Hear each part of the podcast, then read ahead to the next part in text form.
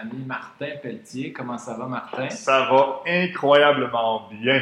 Euh, ça n'a pas rapport avec le sujet du jour, mais ça va-tu mal des fois, toi? Euh, oui, oui, mais j'enregistre pas de podcast quand ça va pas bien. c'est bon, on ne le fera pas. Ouais, non, c'est ça. Hey, je suis content d'être avec toi aujourd'hui parce que euh, sembles vraiment à l'aise avec toi, la notion d'argent puis ta relation avec l'argent. Ouais. Puis, entre parenthèses, le succès. Tu sais, Mhm. Souvent, on parle de succès matériel lié à l'argent. Moi, j'ai même pas envie qu'on aborde ce sujet-là dans une forme de débat ou confrontation. Moi, je veux juste aider le monde à être à l'aise dans leur relation avec l'argent. Ouais. Comme on peut devenir à l'aise dans n'importe quel genre de relation, je pense que l'argent, c'est un, c'est un véhicule. En fait, c'est un moyen de réaliser autre chose. Euh, en ce moment, on est au Québec, élevé dans une mentalité judéo-chrétienne. J'ai eu des amis, moi, conférenciers, coachs, qui donnent des conférences euh, justement sur l'expression euh, on est né pour un petit pain, tu sais. On l'a entendu souvent chez nous. Je regarde chez nos voisins, les Américains, ils ont l'air d'avoir aucun complexe avec ça. Eux, l'argent. Ouais.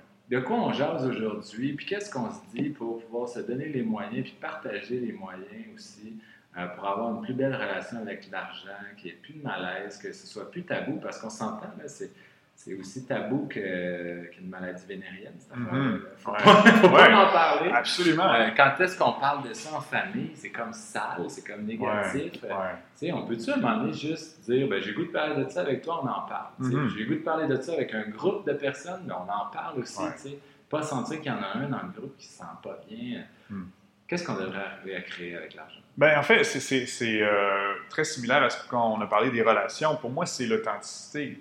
Euh, moi, j'ai fait faillite. Je vais commencer en parlant de ça parce que j'ai fait faillite. Puis c'est une des meilleures choses qui m'est arrivée dans ma vie euh, parce que ça a énormément changé ma relation à l'argent. Puis d'ailleurs, je suis surpris, puis surpris, puis pas en même temps, mais quand j'ai publié un article sur mon blog euh, là-dessus, sur ma faillite, ça s'appelle J'ai fait faillite, le titre de l'article, c'est un de ceux que j'ai eu le plus de réponses, mais de réponses privées. les gens, les gens, ils commentent pas l'article tant que ça en public. Ben, il y en a quelques-uns qui m'ont remercié comme ça, poliment. Mais les gens, ils, vont m'écrire en privé puis me dire Hey, merci, moi aussi je l'ai vécu et tout. Puis je trouve ça fascinant. Puis c'est- bien, puis en même temps, c'est triste que les gens viennent vers moi comme ça en, en se cachant, en le faisant de façon privée. Euh, ce qu'on a besoin, c'est de se libérer de tout ça, d'accepter la situation telle qu'elle est, puis euh, de reconnaître que euh, ça va pas tout le temps bien, puis qu'on est peut-être que dans le moment ça, ça va pas bien, ou que dans le passé ça n'a pas bien été.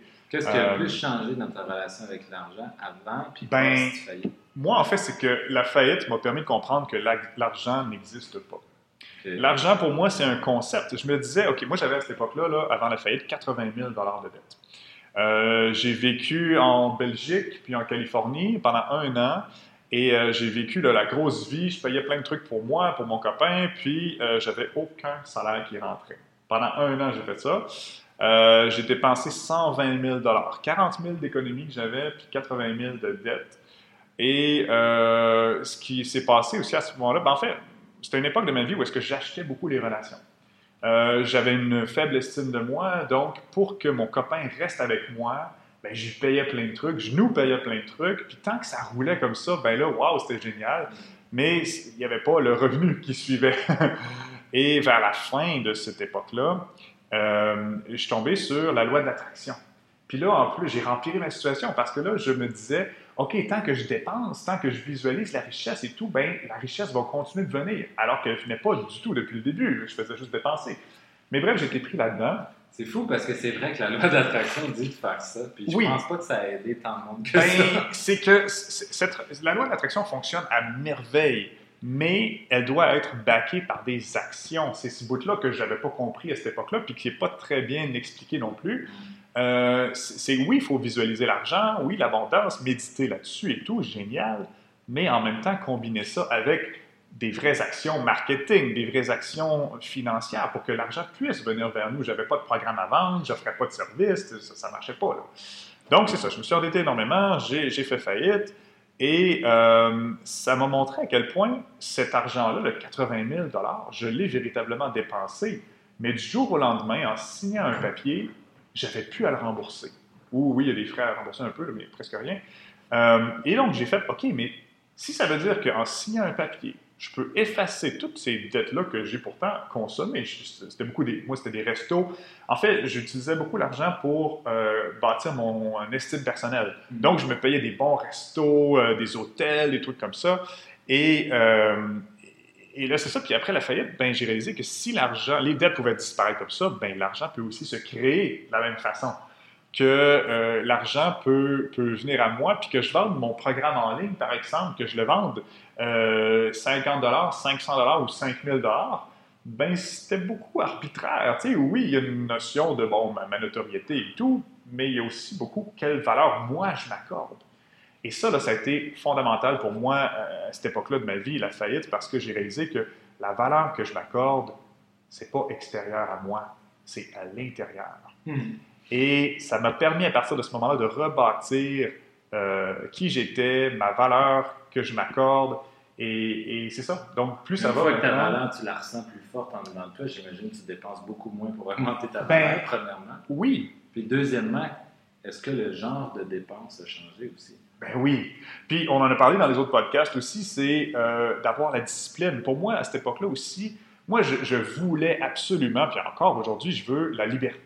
Je veux la liberté de pouvoir faire ce que je veux quand je veux puis que le, montant que ça coûte ne soit pas un obstacle. Ça, là, j'ai toujours ça, cette volonté forte, mais ce qu'il y avait pas à l'époque, c'était l'équilibre. Puis, euh, j'avais pas de discipline sur mes revenus. Aujourd'hui, j'ai encore ce désir de liberté, mais qui, est, euh, qui correspond à une discipline. Je, regarde quel argent rentre, puis il y en a une portion qui sert à mes dépenses folles et qui ne sont pas réfléchies, mais une portion seulement. Ce n'est pas tout mon revenu qui sert à ça. Et ça, cette, discipline-là me donne encore plus de liberté. C'est une liberté que je peux savourer encore plus fort parce que c'est basé dans quelque chose de solide, d'ancré profondément. Tu sais, ce que je fais, moi, Martin, c'est que je me dis l'argent n'a pas de pouvoir, en fait. Mm-hmm. Je pense que la, misconception, la, comment on dit ça en français, la, fausse conception ouais, qu'on a de l'argent, c'est de dire l'argent, l'argent a du pouvoir. En fait, puis plus j'en ai de l'argent, plus j'ai de pouvoir. Plus mm-hmm. l'argent a du pouvoir, de me procurer quoi que ce soit. Mais à partir du moment où tu enlèves cette relation-là, euh, tu enlèves ce filtre-là mm-hmm. à l'argent, la, notion de pouvoir, puis tu t'attribues à toi le pouvoir euh, que tu as sur l'argent, je pense que c'est là que tu choisis beaucoup mieux qu'est-ce que tu fais avec ben ton argent. Puis, euh, moi, j'ai eu la chance d'aller dans un séminaire de T.R. Baker. Oui, ben oui, je connais bien le Millionaire Mind Experience ou Intensive. Là, c'est ça. Une compagnie euh, Big Potential. Ils sont venus à Montréal. Puis, j'ai catché de quoi. Euh, moi, en plus, à l'époque, je parlais vraiment pas tant que ça super bien en anglais. Puis, mm-hmm. j'ai capté des brides, en fait, ce qui était probablement ce qu'il fallait que je comprenne. ben oui. Puis, T.R., en fait, ce qu'il nous enseignait, c'était génial. C'était de dire Bon, la première personne que tu dois payer, c'est toi. Ouais. Mais après ça, la première action à faire avec l'argent, c'est de penser à investissement. Mm-hmm. Tu sais, puis de dire, mon argent, je ne la dépense pas. Mon argent, je l'injecte là où elle va m'en faire faire plus. Mm-hmm. Ça, c'est la première chose à faire. C'est d'arrêter de prendre l'argent que tu gagne durement à la sueur de ton front, mm-hmm. puis de dilapider ça en des plein d'affaires qui vont perdre automatiquement toute la valeur que l'argent a. Quand tu la reçois, l'argent, dans un chèque de paie, elle a une valeur énorme. C'est des heures et des heures, c'est de la sueur qui est là-dedans. Tu mets ça dans un morceau de vêtement, plus de valeur. Tu mets ça dans de la tôle, plus de valeur. La première chose, c'est de, l'investir dans quelque chose qui va te rapporter. Après, ce que ça te rapportera là, de façon récurrente, tu pourras la dépenser. Ça, je trouvais ça intéressant. Puis après ça, ben, euh, ben, là, il divisait dans son séminaire ce qu'on créait comme revenu dans toutes sortes de portefeuilles. Oui, pourcentage. Oui, exact. Puis il y avait même un pourcentage donc il fallait donner un peu pour dire euh, je donne. Euh, puis ça, ça avait un lien beaucoup avec la loi d'attraction, justement. Si je suis capable d'en donner, je vais être capable d'en recevoir mm-hmm. beaucoup aussi, de contribuer à l'espèce de, de flot énergétique par rapport à l'argent. Puis il y avait un budget aussi tout petit, de genre 1% de mes avoirs, que c'est des folies. Ouais. Complètement fou. Puis là, je me souviens, il y avait un speaker qui était là, Robert Riopel. Puis je me souviens parce qu'il y a même nom de famille, ben c'était un Américain. Je me qu'est-ce qu'il fait? puis Robert, il disait, moi, un moment donné, je suis arrivé chez McDonald's, j'avais acheté une caisse de mousseux, puis tout le monde mangeait son Big Mac, puis je les ai fait exploser des bouteilles de mousseux, tu sais. J'étais Ouais. comme, waouh, mais quelle Ouais. belle façon Ouais. d'avoir une belle relation avec l'argent. Je disais, mon argent, là, elle me remplit pas, comme tu disais en tantôt, d'estime de moi. Au contraire, mon argent, c'est vraiment un véhicule, puis ça m'est vraiment utile pour me créer une plus grande richesse, me payer moi, mais aussi pour en faire contribuer beaucoup euh, les autres sur des valeurs assez profondes telles que le bonheur, telles que euh, euh, le plaisir. Mais ça, c'était secondaire. La Mhm. priorité, c'était vraiment de dire cet argent-là gagné durement, je l'ai fait travailler pour moi. Absolument. Comment Ouais. mon argent, je l'ai fait travailler pour moi? Puis ça, je pense qu'à la lumière de tout ce que je viens de vous raconter, c'est la croyance qu'on n'a pas quand on a une mauvaise relation à l'argent. Mhm. On s'imagine que l'argent, on la gagne puis on la dépense. That's it. Ouais. Au contraire, l'argent, on la gagne puis on la fait travailler pour soi. Mhm. Ensuite, on pourra dépenser le reste. Ouais. Je sais pas ce que tu en penses. Ben oui, ce que tu me fais penser en disant ça, c'est le, le concept de père pauvre, père, père riche, père pauvre. Ouais, c'est ça. Euh, puis, puis c'est fascinant, le, le- le- le cadran, là, les quatre euh, carreaux euh, d'être employé, d'être travailleur autonome, d'être investisseur ou euh, d'être, euh, d'avoir une, une entreprise, puis euh, d'être entrepreneur. Puis c'est, vraiment à lire ce livre. Ben, en fait, non, je dis ça, puis je l'ai jamais lu. Non! J'ai jamais lu le livre. Moi, Martin, c'est le premier livre que j'ai lu. Bon. Je, je disais Fait l'autre fois. Je ne vais pas conseiller aux gens. Toi, tu peux conseiller aux gens de le lire. Moi, moi non, je ne l'ai pas lu, mais, mais j'ai vu te- vidéos. j'ai vu les vraiment vidéos, puis je connais la, la philosophie et tout, là, mais, mais effectivement, je trouve que c'est fondamental de, de, de, de comprendre ça. Et, euh, et oui, d'avoir un système, ce que tu nommes, là, les systèmes de, ils appellent ça les jars, là, les, des genres avec des pourcentages, là, la peak potentials, c'est c'est excellent parce que moi, j'ai jamais au- été aussi riche que le moment où est-ce que j'ai respecté ce système-là. Puis ça revient à ce qu'on disait tantôt, d'avoir un système qu'on respecte, d'avoir une certaine discipline euh, pour avoir encore plus de liberté. C'est un peu le paradoxe, là, mais c'est c'est ça. Puis, euh, ce qui est très, très, très, très, très important, c'est d'appliquer le système, peu importe le revenu qu'on a. Parce que moi, j'ai eu des moments creux dans ma vie, ben, entre autres avec le moment de la faillite, là, où est-ce que euh, je mettais un dollar par mois dans chacune des genres, dans chacun des comptes. Le compte pour jouer, là, Ouais. c'était un dollar par mois. C'est tout ce que j'avais. Puis, euh, c'est pas le montant qui est important, c'est le geste. Et ça, c'est extrêmement difficile à comprendre parce que tout le monde, c'est normal, on se dit, voyons dans une pièce, là, c'est rien, ça vaut rien. Mais non, c'est de faire le geste. Puis honnêtement, là, j'ai été surpris en six mois. Ça a tout changé ma relation avec l'argent, puis tout changé même mes finances. Puis j'ai vraiment été euh, plus riche à ce moment-là que, que, que jamais dans ma vie parce que j'avais un système que j'appliquais avec rigueur et qui me donnait cette liberté-là. Puis ça a été les plus beaux moments aussi de ma vie parce que euh, après ça, bon, mon compte de banque euh, a augmenté, tous mes, mes pourcentages augmentaient.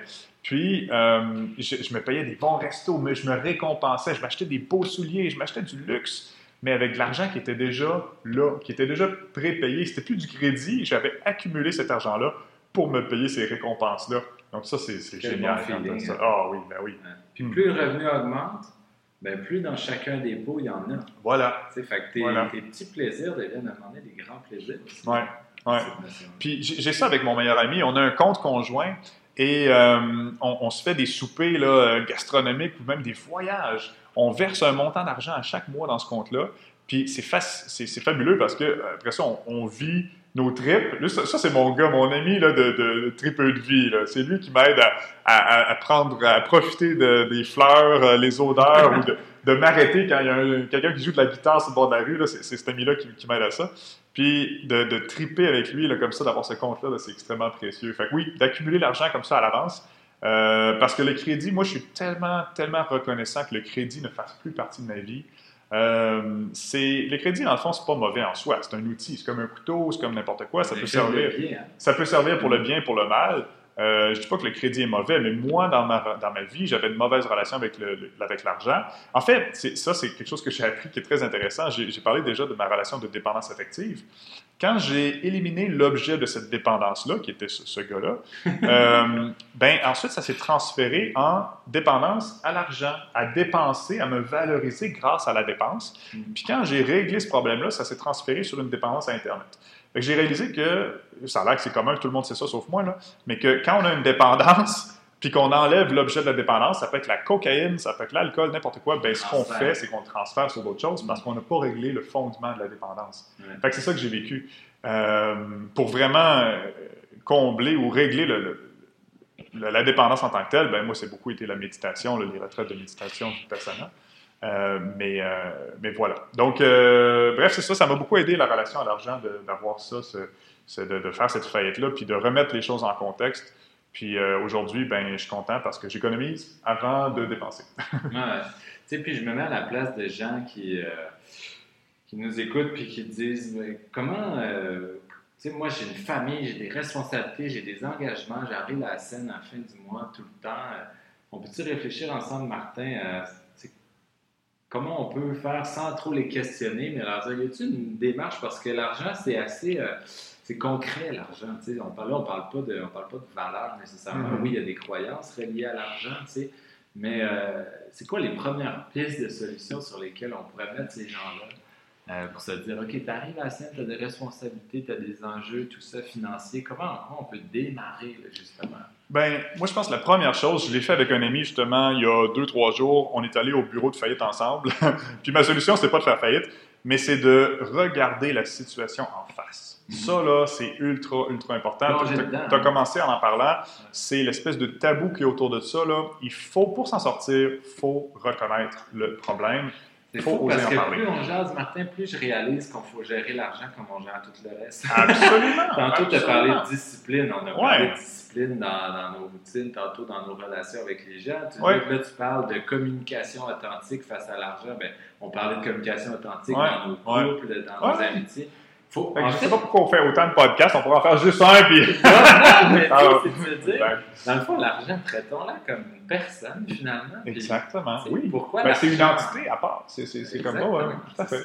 Oh, oui. Puis, euh, effectivement, quand, quand, tu commences à faire ça, euh, ben là, tu peux. Parce, puis c'est correct, ça demande du courage de faire ça. Puis ça, ça peut aller chercher des peurs, puis de la tristesse, ou peu importe. C'est de reconnaître nos faiblesses, dans le fond. Tu sais, moi, que je, me souviens, là, si je me remets dans l'époque où euh, je pensais à la faillite, je savais que c'était une solution, que ça s'en allait vers là, où je voulais pas en même temps, je voyais ça comme de la déresponsabilisation et tout. Puis euh, ça demande beaucoup de courage de, regarder cette situation en face. Puis moi, ce qui m'a aidé, euh, été de rencontrer quelqu'un qui l'avait déjà vécu. Puis ils m'ont expliqué comment ça s'était passé. Puis ça a dédramatisé beaucoup la situation pour moi. Comme j'ai parlé dans, le reste, quand on est isolé, hein, c'est ça qu'on vit souvent, c'est comme c'est plus difficile. Euh, donc c'est ça, c'est de reconnaître le problème en face, puis ensuite de là, ben là, au moins, on a une base solide sur laquelle commencer à se rebâtir tranquillement, puis d'avoir un système ensuite de ça pour se rebâtir. À quoi ça devrait servir l'argent? Moi, j'ai lu, euh, je ne sais pas si tu as lu ça, en as-tu vraiment besoin, ce livre-là? Je sais pas ce que ah, non. tout le monde pense de J'ai pas lu, mais j'applique énormément le concept parce que moi, je possède, tout ce que je possède, ça se tient dans deux sacs à dos. Là. Euh, parce que moi, j'ai voyagé énormément, j'ai changé de pays plusieurs fois. Tu sais, j'habitais en Nouvelle-Zélande en 2017 et euh, je suis parti avec un sac à dos. et c'est tout ce que je possède. J'ai habité dans mon auto aussi il y a trois ans de ça, pendant trois mois. Et le sentiment de liberté qui est venu en ayant toutes mes possessions dans une auto, là, oh wow, wow, la je pensais jamais que le sentiment de liberté serait aussi fort. Et c'est ça, j'ai vraiment, j'ai même fait une vidéo là-dessus sur le, le, bonheur de ne rien posséder. Mm-hmm. Ah, que c'est génial ça. Puis c'est pas tant, en fait, je me rends compte, c'est peut-être pas tant de rien posséder, mais c'est de ne pas être attaché à quoi que ce soit de matériel. Ça, là, ça fait tellement du bien.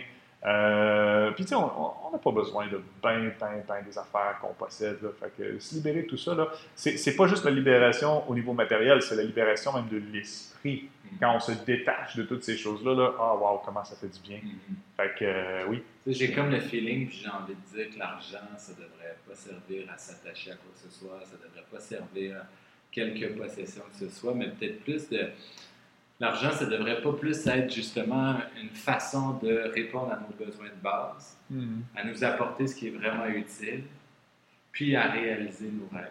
Mm-hmm. Oui. j'ai comme le feeling qu'en dehors de ça, on va se mettre à acheter des affaires pour combler certains manques qu'on pourrait régler mm-hmm. avec bien d'autres solutions que l'argent. Oui. Ouais. Ben, ben, oui, c'est ça. L'argent, pour moi, c'est de l'énergie. C'est une mesure de l'énergie. C'est L'argent que je reçois, c'est la mesure de la valeur que j'offre aux autres. Mhm. Fait que si je fais un travail qui est vraiment extrêmement précis, ben ça a plus de valeur qu'un travail que n'importe qui peut faire. Euh, puis moi, dans le moment, tu sais, c'est ça. Si j'aide beaucoup de gens, ben je vais recevoir plus d'argent parce que je fournis plus de valeur à plus de monde. C'est juste ça. Pour moi, c'est c'est une valeur, une mesure de la valeur de ce que j'offre. Puis d'ailleurs, j'aide énormément les gens avec ça, les gens qui veulent se lancer en coaching ou n'importe quoi. Le plus gros obstacle, c'est de demander de l'argent. C'est le truc que les gens ont le plus de difficulté à faire. Puis c'est la barrière la plus, la plus importante à franchir. À franchir. Moi, je le dis aussi aux gens, commence en chargeant. Moi, là, mes premiers coachings, je les ai fait gratuitement, euh, les quelques premiers, puis je demandais en échange au moins un témoignage. Déjà là, tu reçois de la valeur en retour. Tu offres un coaching, mais tu reçois un témoignage. Mais dès que possible, il faut vraiment demander de l'argent parce que je vois tellement de gens qui font plein de formations en coaching ou en n'importe quoi, puis qui vont jamais aller chercher de succès financier parce qu'ils n'osent jamais franchir cette peur-là de demander de l'argent pour, pour ses services. Puis tu sais, c'est- ça, c'est la mesure de la valeur que tu offres, dans le fond. Mais si ces gens-là, on leur demandait combien tu vaux. Tu sais, J'ai l'impression Ouais. que n'importe qui à qui tu demandes combien tu vaux de l'heure, celui qui répond sharply, quickly, un montant, c'est lui qui va avoir le moins de difficulté à, à se vendre finalement. Ben oui. Les gens, ils sont comme pas conscients de leur valeur, tu sais, mais Ouais. merde, t'es un être humain extraordinaire avec un potentiel puis des connaissances fabuleuses. Tu Mhm. vaux pas moins ou plus cher que je sais pas qui. Ouais. Tu sais, c'est juste cette question-là de ne pas douter puis d'avoir estime en ta propre valeur qui Ouais. va te permettre d'avoir une belle. Conscience finalement du prix Ouais. que tu vas charger. Ouais. Moi, je m'en rends compte. tu sais, J'ai commencé mon coaching, comme j'ai dit, je l'ai fait gratuit. Après ça, je l'ai fait à, moi, j'ai fait à 20 de l'heure, 30, 50, euh, je pense que ça, j'étais allé à 120. Puis, euh, la grosse différence, oui, j'ai plus d'expérience, puis bon, mais la vraie, la grosse différence de mon, dans mon salaire horaire, c'est ce que moi, je crois que je vaux. Exact. C'est vraiment ça, c'est fou, C'est là. C'est- le oui. même feeling. Oui. Je- Je Puis, sens pas que je vaux pas ça. C'est ça. Puis tu peux pas être complètement déconnecté du marché non plus, parce que si je me mettais à charger 10 000 de l'heure, ben sûrement que j'aurais de la misère à me trouver des clients. Ben, pas sûrement, parce que ça serait, j'aurais plus de clients. mais euh, mais c'est ça. Ça prend un équilibre avec ce que le marché dit aussi.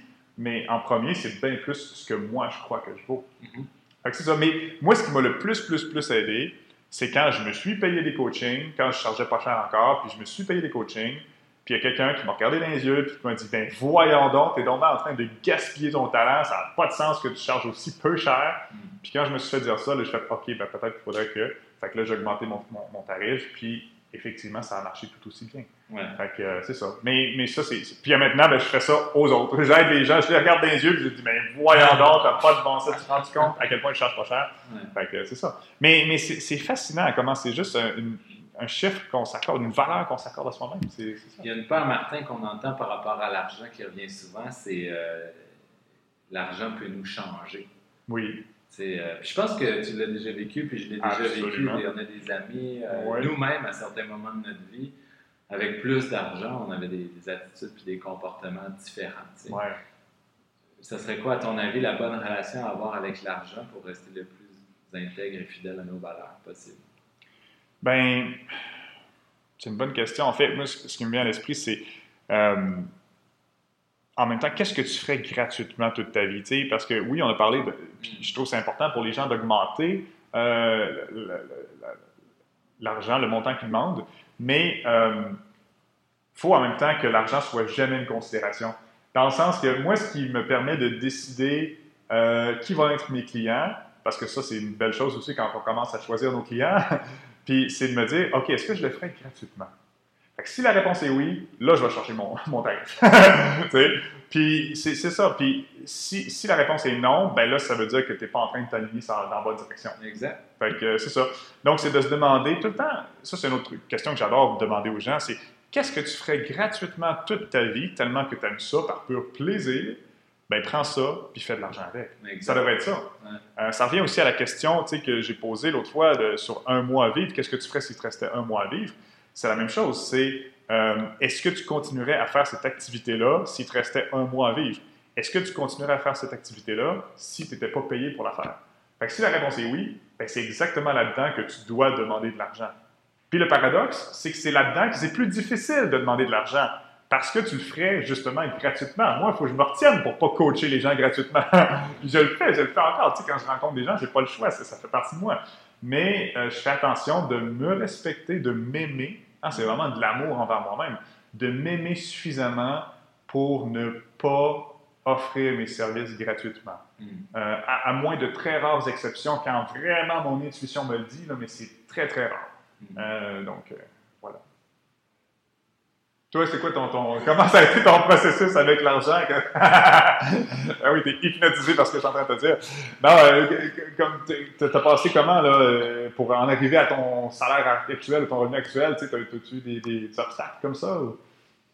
Écoute, c'est euh, c'est un processus, hein, je pense, la relation avec l'argent. Puis c'est comme le feeling, Martin, là, là, m'a amené dans une, une zone euh, nuancée. Ouais. J'ai comme le feeling que la, la- la- nos bonnes croyances par rapport à l'argent se bâtissent au fur et à mesure qu'on qu'on a besoin de les entendre aussi. Mhm, absolument. C'est Ça, comme oui. si j'avais le feeling d'avoir eu vraiment une mauvaise relation à l'argent avant d'arriver aujourd'hui avec une super bonne relation à l'argent. sais. Mhm. Puis j'aurais pas pu avoir cette super bonne relation-là sans avoir vécu la merde Ouais. qui m'est arrivée par rapport à l'argent Ouais. Auparavant. Mhm. Euh, Tu parlais de tes endettements tantôt, ça m'est arrivé tellement d'avoir 50 000 dans le trou. Là. Mhm. ouais, ouais, ouais, oh my god! Puis de tomber facilement dans le déni. Ben oui. Dire, oh, c'est pas grave, 51 000 ou 50, Ben, puis on en Exactement. Mais tu à un moment donné, c'est juste de dire, tu l'as tellement bien dit tantôt, tu te mets face à la situation, Ouais. ça commence. Tu sais, on dirait, on dirait que c'est vraiment pas intéressant d'avoir le feeling d'être impuissant face à quelque chose, puis quand tu es dans le déni, inconsciemment, tu te sens impuissant. Mhm. Mais de se mettre la nez dedans, puis de, de retomber dans le. de retomber euh, dans la réalité, Mhm. déjà c'est libérateur. Ouais. Déjà c'est libérateur de, de dire OK, qu'est-ce que je dois faire, puis comment je dois me prendre en main, même si je, j'étais en train de me- Je pensais que j'étais pas bon là-dedans. là. Mhm. on est tous des êtres intelligents. là. C'est quand même pas une science si compliquée que ça, là, la, la gestion financière. Ça Mhm. demande juste peut-être, oui, une constance, une discipline, mais à un moment donné, ça devient un, un automatisme là, de bien gérer son argent. Je pense que, tu sais, oui, il peut arriver des imprévus, des impondérables. Puis, effectivement, que ça me semble étroitement lié avec l'estime de soi, surtout Absolument. pour les gens qui sont Ah en affaires. tu sais. Puis, Ouais. ma relation avec l'argent s'est améliorée au fil du temps, hein, Mhm. au fur et à mesure que le petit gars de 20 ans est devenu un homme d'aujourd'hui 30 ans. Il y a une maturité qui s'est installée, une conscience, euh, justement une espèce de rapport euh, plus harmonieux avec Mhm. l'argent, je te dirais. Puis euh, c'est comme si les choses étaient devenues claires. tu sais. Mhm. Avant, il y avait beaucoup de peut-être par rapport à l'argent. Aujourd'hui, c'est oui puis c'est non. Ouais. Puis je pense qu'il faut se donner le temps d'aller chercher la bonne éducation, lire les bons livres, aller chercher les bons mentors qui nous guident par rapport à ça. Puis ça devient tellement de la. Ça devient tellement un moyen, une poutine. C'est pas un casse-tête. sais. Je pense que l'argent, il faut arrêter de voir ça gros comme, comme on peut se l'imaginer. Puis finalement, c'est bien plus petit que toi, l'argent. sais. Mhm. C'est juste à ton service. L'argent, c'est un Et serviteur.